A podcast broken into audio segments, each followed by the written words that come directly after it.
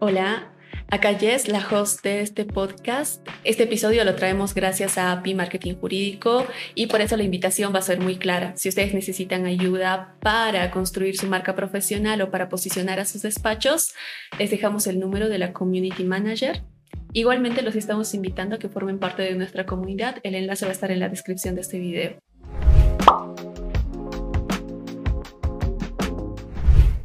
Muy bien, Bienvenidos a todos. Esto es Derecho Pop, un podcast original de API Marketing Jurídico.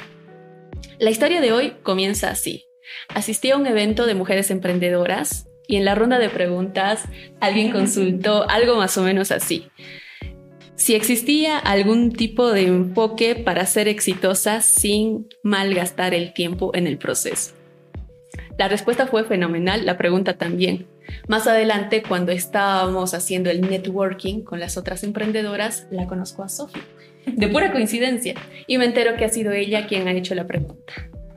Y bueno, Sofía es, en términos míos, una persona que en su voz se le nota el éxito. Y es una persona que la tiene reclara, que como la ven acá, es muy jovencita y ya está más enfocada que muchos de los que estamos escuchando este podcast o muchos de los que tuvimos su edad en ese momento.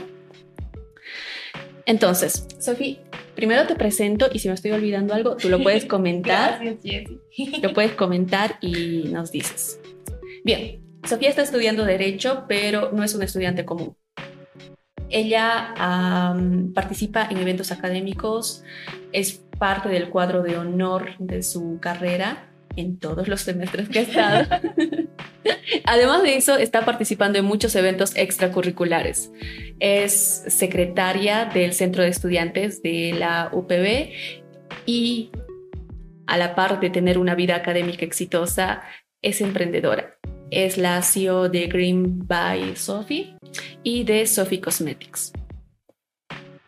Bueno, Sophie, además de eso, que no lo estoy comentando acá, sé que has participado en más de 25 modelos de Naciones Unidas y has tenido diferentes roles.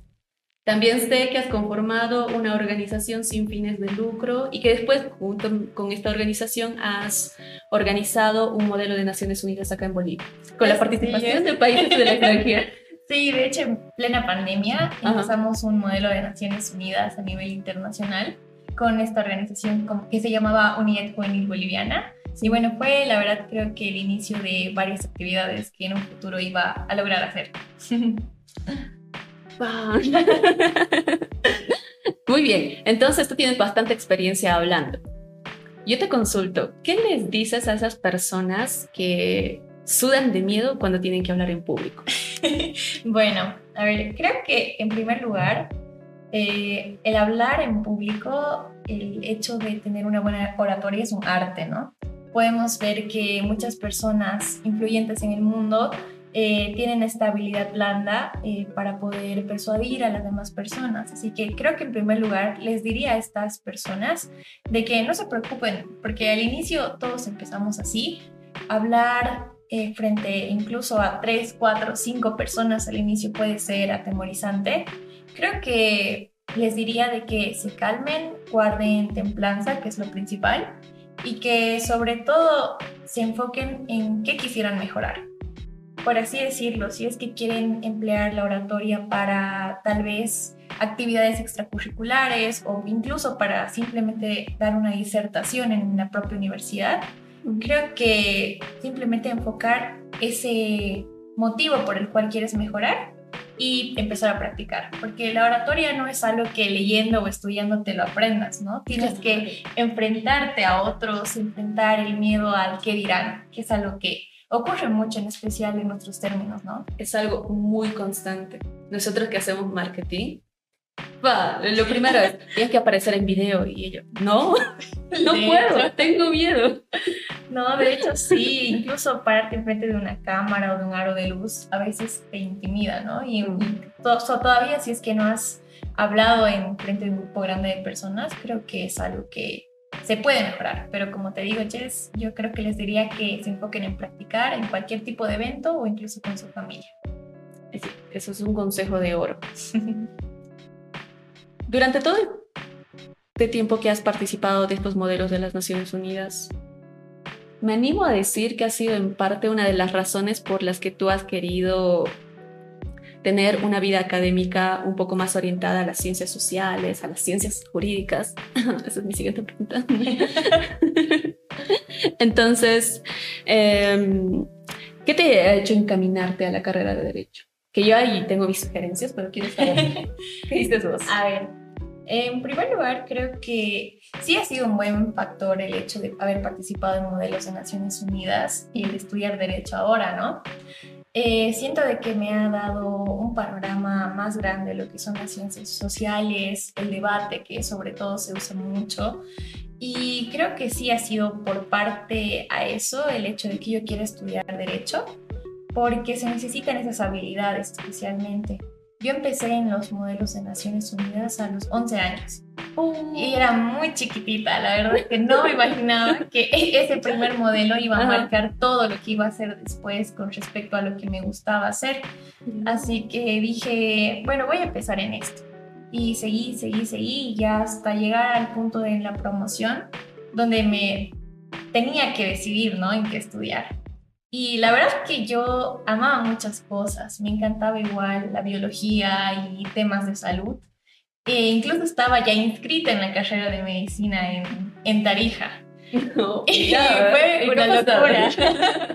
la verdad que yo en ese momento tenía la idea de estudiar eh, o medicina o administración de empresas o derecho y las tres opciones. Las tres opciones que... Y son ramas diferentes, si te das cuenta, Jess. Yo noto que eres multifacética. y si te alcanza el tiempo, podrías hacer las tres.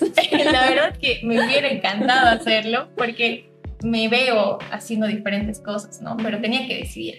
Así que dije, bueno, medicina no me apasiona del todo, sí es una carrera excelente, así que tachada, porque no es algo que yo ame hacer.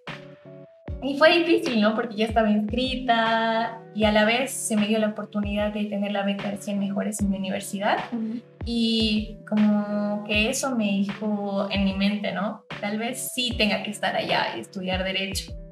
Pero dije, no, voy a estudiar derecho y administración de empresas.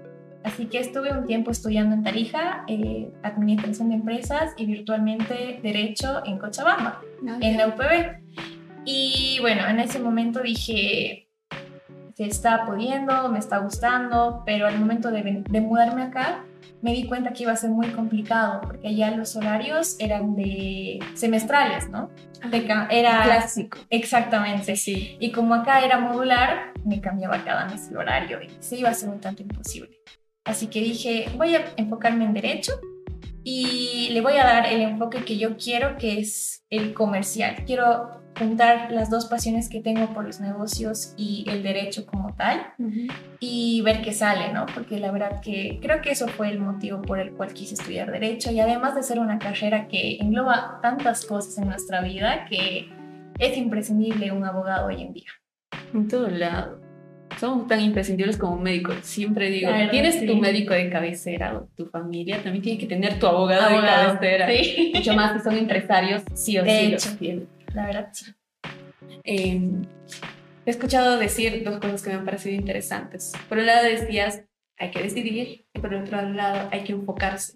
Pienso que estos dos han sido fundamentales y dos en la construcción de tu carrera, porque para mí tu carrera es exitosa y pienso que también para los que están escuchando. Entonces, ¿cuáles ya que estoy considerando que esos son los fundamentos, ¿cuáles han sido los patrones que tú has seguido para tener una vida académica exitosa? Uy, buena pregunta, Jess. Eh, primero, gracias por considerar mi carrera académica exitosa. La verdad que es lindo escuchar eso y motivante.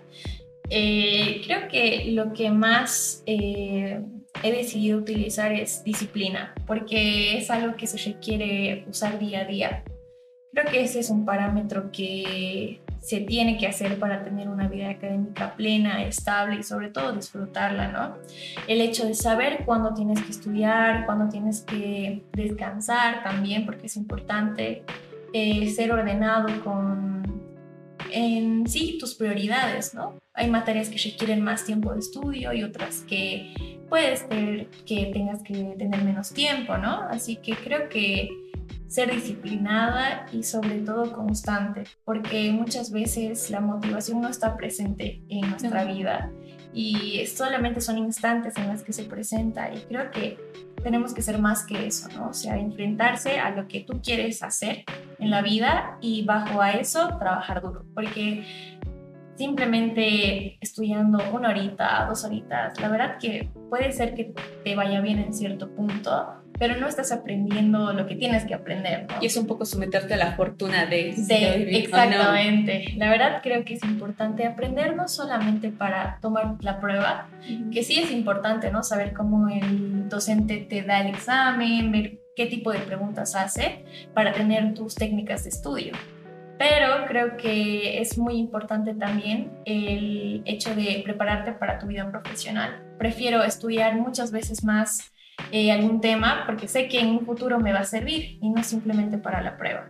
Así que creo que la disciplina, el esfuerzo y la constancia son parámetros que sí me han servido muchísimo para tener una vida académica que me guste, ¿no? que me sienta conforme y sobre todo que quiera seguir mejorando.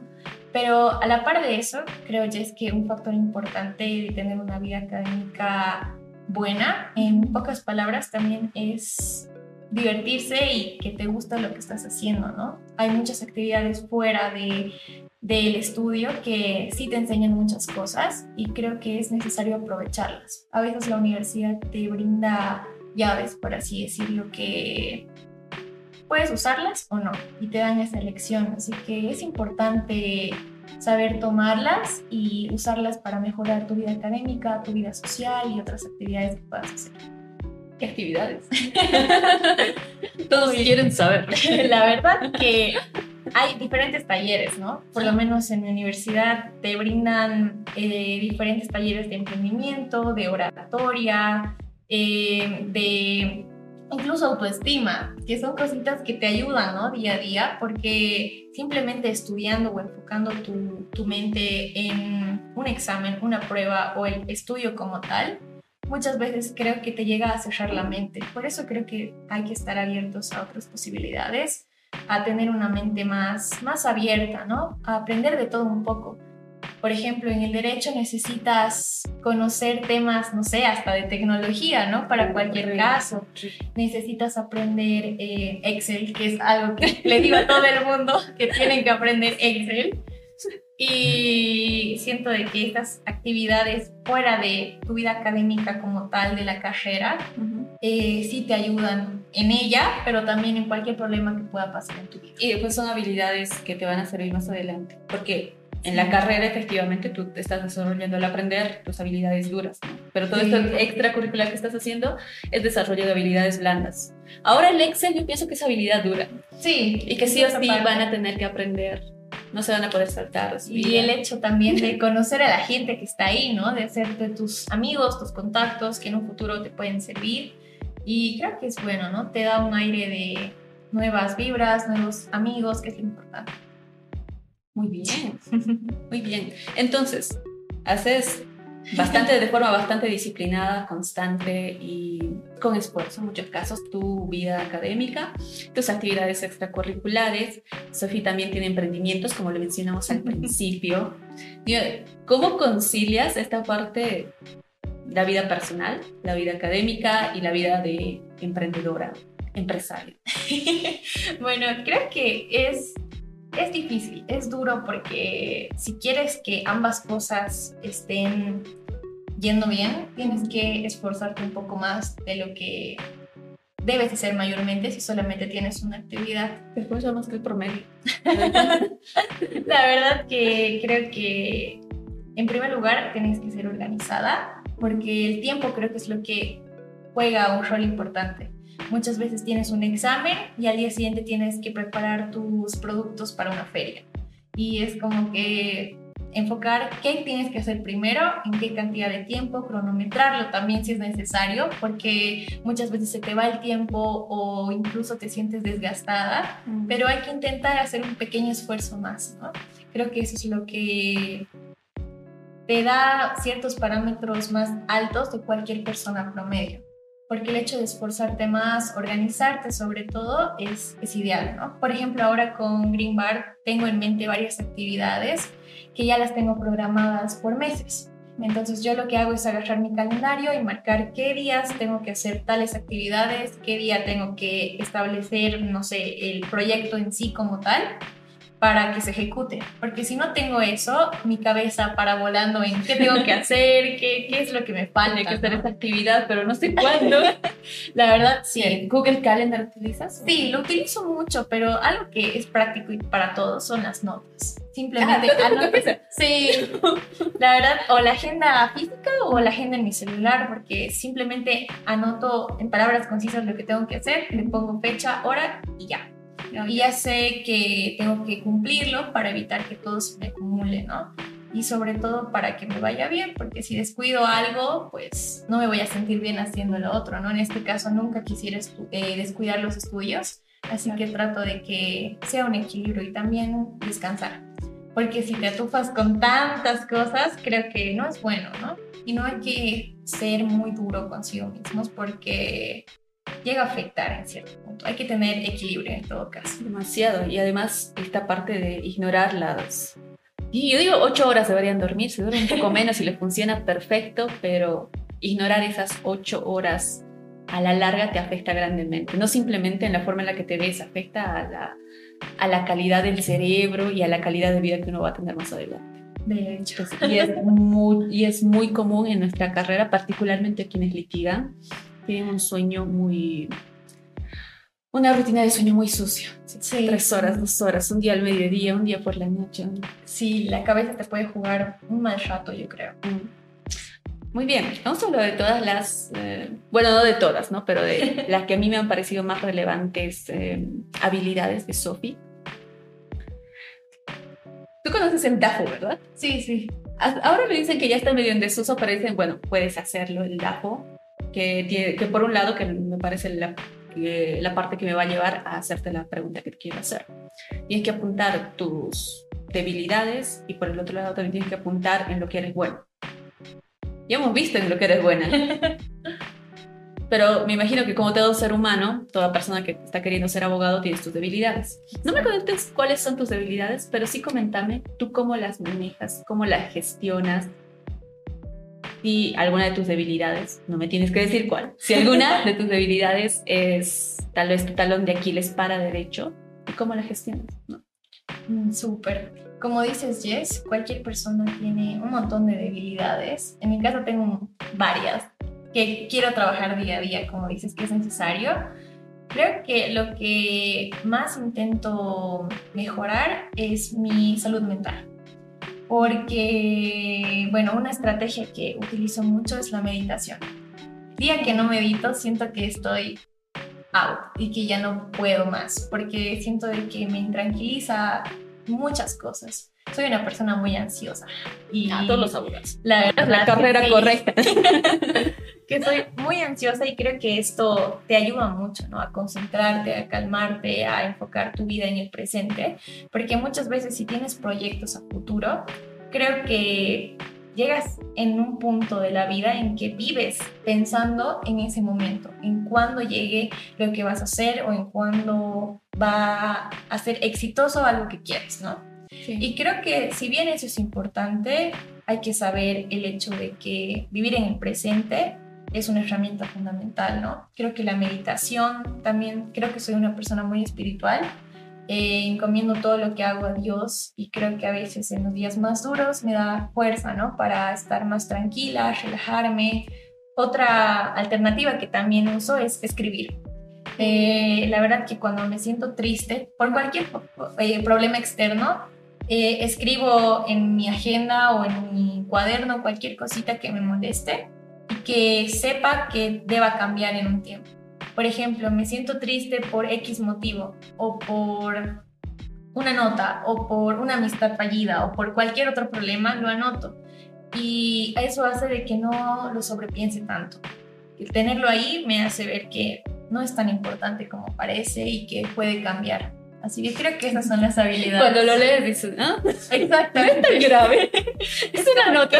Exactamente lo tengo ahí y ya. Es como que ya pasa. Y siempre tengo presente en mi mente eh, una frase que me dijo mi papá, que desde chiquita me comentó de que siempre piense qué es lo peor que puede pasar. No. y la verdad que sí, si pasa algún problema, digo, ¿y qué es lo peor que puede pasar? La verdad que nada. Llegas a un punto. Sofía de vida es: ¿quieres tomar una decisión? Pregúntate qué es lo peor que puede pasar. La verdad, sí. Eh, me parece muy, muy buena. No es porque sea la mía, pero sí me parece muy buena porque te hace tomar perspectiva y te hace tomar una perspectiva que no es tan dramática. Exactamente. Te calma, yo creo que es lo importante en ese caso. Hermoso. Me agrada tu papá.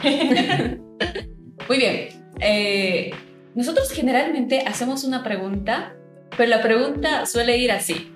¿Qué le dirías a un abogado joven? La vamos a volcar la pregunta porque tú eres la abogada joven. No. Entonces, ¿qué te gustaría decirles o qué les dirías a tus futuros colegas, directores de carrera, decanos, CEO de despachos, otros abogados que ya tienen su experiencia eh, nuevamente, ¿qué les dirías respecto al ejemplo que los estudiantes deben tener de ellos? Ok. Buena pregunta también, Jess. Sí. Creo que les diría que les den consejos y sobre todo enseñanzas que les sirvan para la carrera. Porque muchas veces eh, creo que se nos intenta en especial, especialmente a los estudiantes de derecho, se nos intenta dar un formato de lo que tienes que hacer, ¿no? Es como que seguir eh, parámetros o piezas para ser un abogado como tal.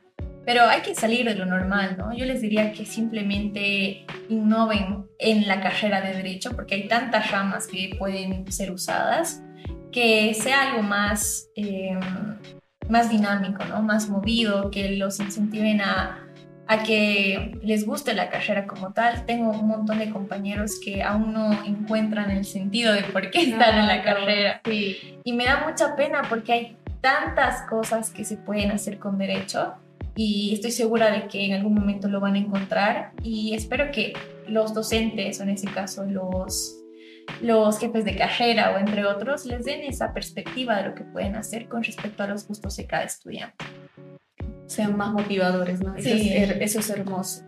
¿Has encontrado algún, algún mentor entre tus docentes? La verdad, sí. Sí. Y me gustaría nombrarla, que es la doctora Laura García. ¿Ya? Yo la verdad que la estimo mucho. Es una doctora en Derecho Comercial. Es capísima en todo lo que es ese ámbito y pues creo que gracias a ella puede tener esa visión de complementar lo que me gusta, ¿no? Negocios y derecho y siento de que ella me motivó al inicio. tuvimos una pequeña reunión con mis papás por Zoom y con ella, ¿no? Y me dijo varias palabras que hasta hoy eh, me acuerdo y creo que fue una gran mentora, ¿no? Es una persona que admiro mucho. hermoso. Es, es, hermoso ese momento cuando encuentras a tu mentor. Sí, de hecho. Muy bien. Vamos a pasar ahora a nuestra dinámica final explico de qué se trata. Te vamos a hacer tres preguntas. Estas tres preguntas tienen espacio, espacio perdón, de 10 segundos para que las respondas. Uy, entonces, pilas. vamos a poner un cronómetro digital ahí. Muy bien. Uy, uy, uy. ¿Lista? Sí, lista. ¿Estás lista? Bien, em, dime tres habilidades para cursar Derecho de forma exitosa. Ok, eh, disciplina, eh, constancia y resiliencia. Perfecto. Súper de acuerdo. ¿Qué opinas de la frase hay que vivir aprendiendo? Creo que es súper correcta. Eh, vivir aprendiendo te da parámetros afuera y externos a lo que puedes llegar a tener y creo que es esencial para un abogado aprender todos los días. Perfecto. Y la última, ¿cuál es la habilidad que más te ha servido en derecho? Uy, oratoria. Nada, no soy. sí, creo que oratoria es lo que más me ha servido y lo que hasta hoy en día me gusta más. Aprendan a comunicarse. Muy bien, hermoso. muy bien, muchas gracias Sofi. Yo espero que te tengamos acá en, en episodios que vamos a construir más adelante. Y espero que te siga yendo también y mucho mejor de lo que te está yendo hasta ahora en la carrera, futura colega. Te quiero agradecer que te hayas dado el tiempo para venir. Sofi tiene un examen muy difícil mañana y se ha organizado y nos ha apuntado en su agenda para asistir a este podcast. También agradecemos al equipo que está detrás, a Eduardo, a Ale y a todas las personas que nos ayudan con la edición y la conformación de todo esto, porque si no, no podríamos. Y finalmente, les vuelvo a recordar, si quieren unirse a la comunidad, si quieren que los ayudemos a construir su marca personal, vayan a ver los enlaces que están en la descripción. Nos vemos en otro episodio. Gracias. Chao.